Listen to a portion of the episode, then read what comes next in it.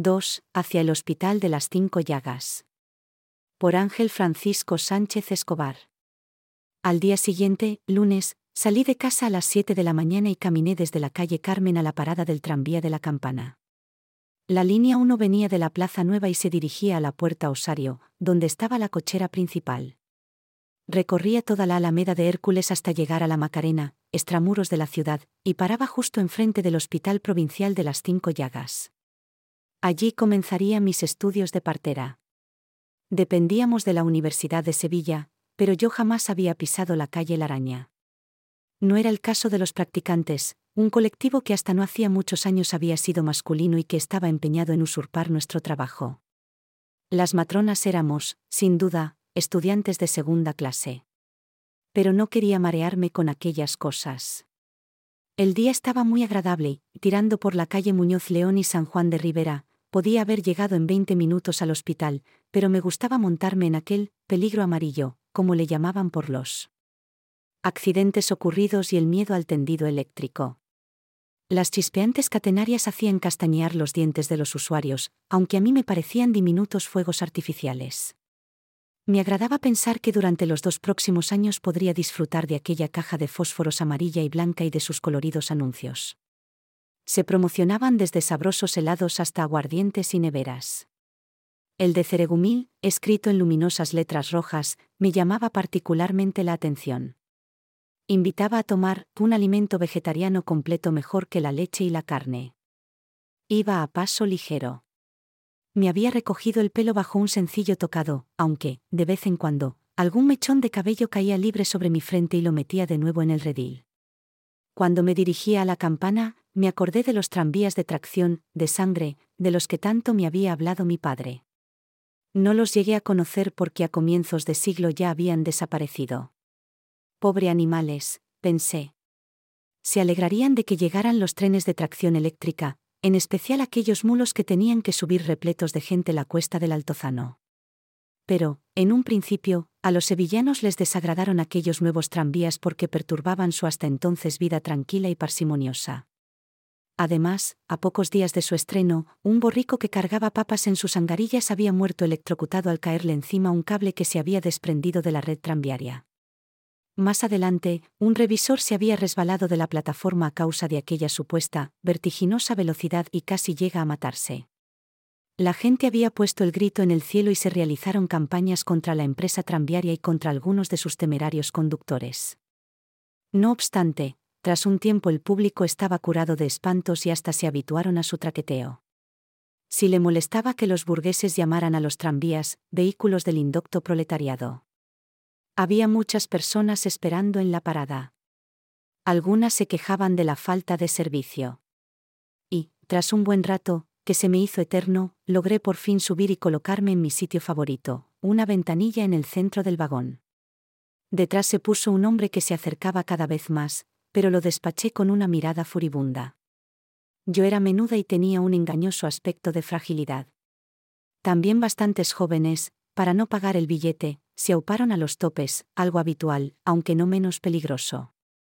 Al ir tan despacio, no sobrepasaría los 15 kilómetros a la hora, me fijé en los viandantes.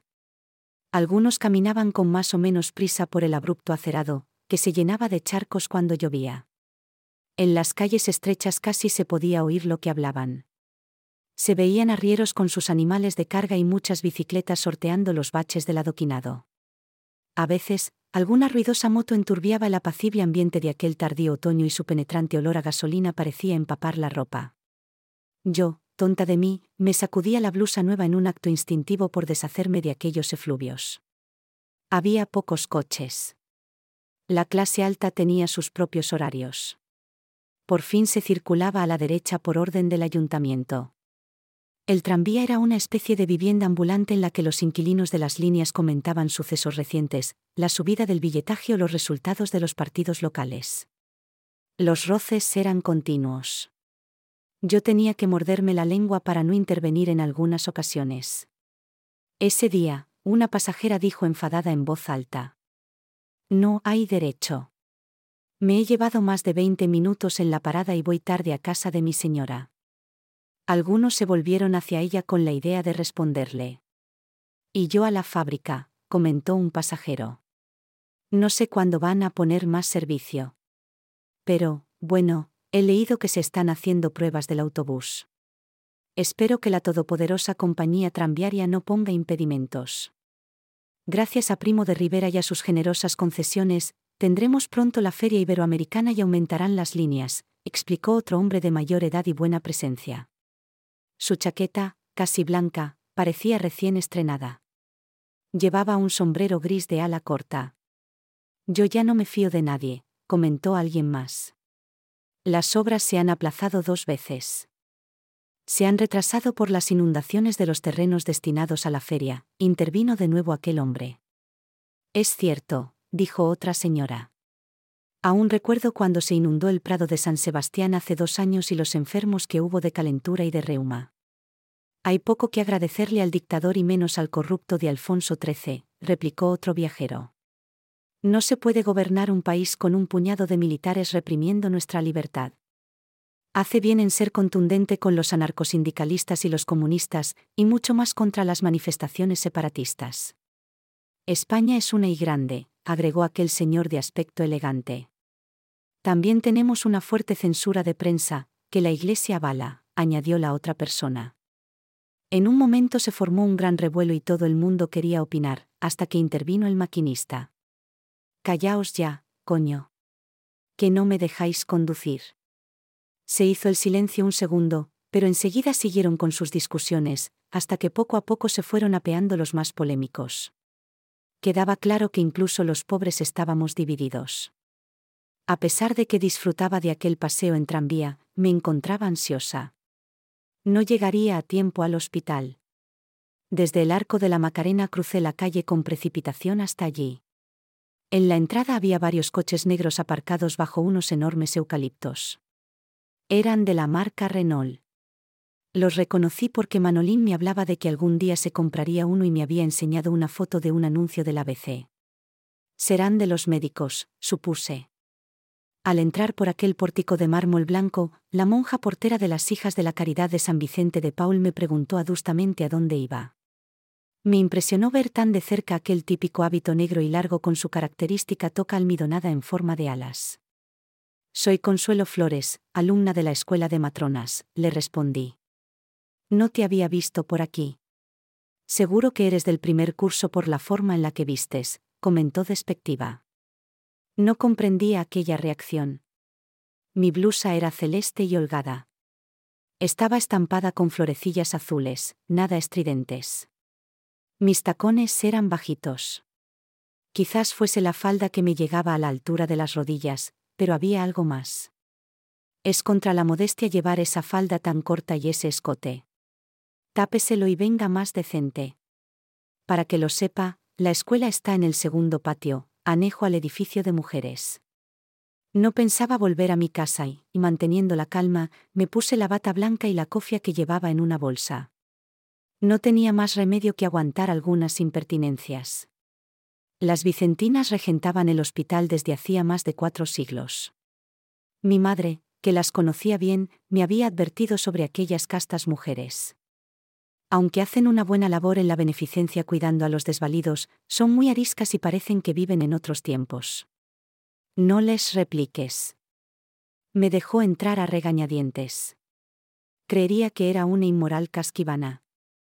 En el camino vi a otras monjas que salían de la enorme capilla, de más altura que los edificios, y algunas mujeres embarazadas de aspecto desaliñado deambulando por allí. Sentí pena. Era consciente de que se quedarían con sus hijos y los darían en adopción a familias acaudaladas o los llevarían a la casa de cuna. Iba segura de mí misma. Sabía bien de partos. Entré en el depauperado edificio y subí las viejas escaleras hasta la segunda planta. Los coloridos azulejos, alicatados a media altura, no ocultaban la humedad y el paso de los siglos. Olía a rancio. Una vez en el aula me fijé, por encima de la pizarra, en la foto de un joven Alfonso XIII y en el emblema en latón de la orden, una cruz incrustada en un corazón ardiente. Después, saludé con un leve hola a mis compañeras y me senté. Éramos diez. Una de ellas me recibió afablemente agitando la mano desde su pupitre. Era Enriqueta Castillo. La había conocido en la escuela de magisterio, en el examen de ingreso, y nos habíamos hecho amigas a pesar de ser mayor que yo. No pudimos intercambiar palabras porque enseguida llegó el profesor. Todas nos levantamos. Siéntense. Soy el doctor Núñez, dijo con autoridad. Comencemos sin más dilación. Esta mañana les impartiré algunas nociones de obstetricia. Después, os dará clases el ginecólogo Miguel Topete de primeros y urgentes auxilios que debe prestar el arte a las criaturas cuando nacen asfícticas o apopléticas. Tras el almuerzo, iremos a la sala de maternidad en la primera planta. Pero antes que nada les quiero dejar claro que nunca atenderán partos preternaturales y laboriosos. Eso lo harán los tocólogos, como yo mismo. No quiero que se me olvide decirles que emplearemos el manual del arte de obstetricia, para uso de las matronas del doctor Francisco Alonso Rubio. Comprenlo en la librería de Tomás Sanz. Está en la calle Granada, lindando con el ayuntamiento. ¿Tendremos alguna matrona que nos dé clases? Su experiencia puede ser muy valiosa para nosotras, le pregunté sin calibrar bien lo que decía. Mis compañeras me miraron espantadas. No. Solo los tocólogos estamos preparados y acreditados por la Universidad de Sevilla. ¿Es que piensa que yo no conozco la materia? No, en absoluto, dije tratando de apaciguar aquella ira con la que me que respondió. En las prácticas trabajarán con Victorina, una comadrona bien experimentada, pero con pocos conocimientos teóricos. Ella, en caso de partos no naturales, deberá llamar sin pérdida de tiempo a algún facultativo. Ustedes son nuestras auxiliares. Y le digo algo más, señorita, continuó. Si no le interesa la universidad, quizás pueda encontrar alguna matrona que de clase privadas. Me quedé callada. Mi madre había atendido partos complicados con éxito. Era una sociedad conservadora. Me indignó que denigrara a nuestra profesora de práctica y que, además, el manual hubiese sido escrito por un hombre. Tras las clases, sobre las seis de la tarde, Enriqueta y yo tomamos el mismo tranvía. Después caminamos juntas. Vivía en la calle Aceituno, no muy lejos de mí. Hablamos mucho en todo el trayecto. Supe que su marido, maestro albañil, había muerto en un accidente y que no había recibido ninguna indemnización del patrón. Tenía dos hijos. Me habló de sindicalismo.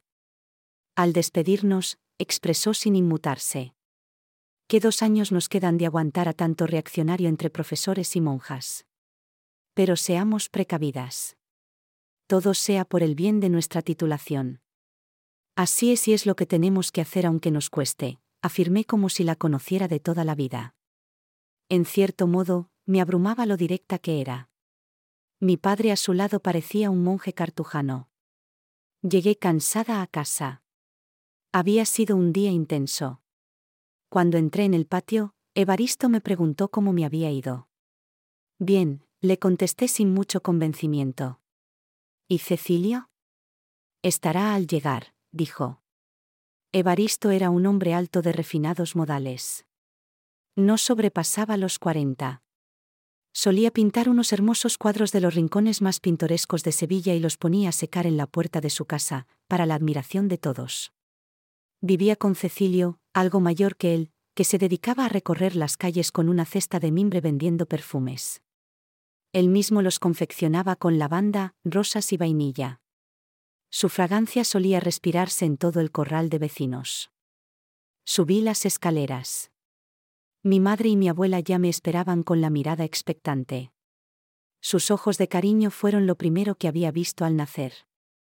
En esta implacable tiniebla que me rodea, rememorarlos es como el goce de la más dulce aurora boreal.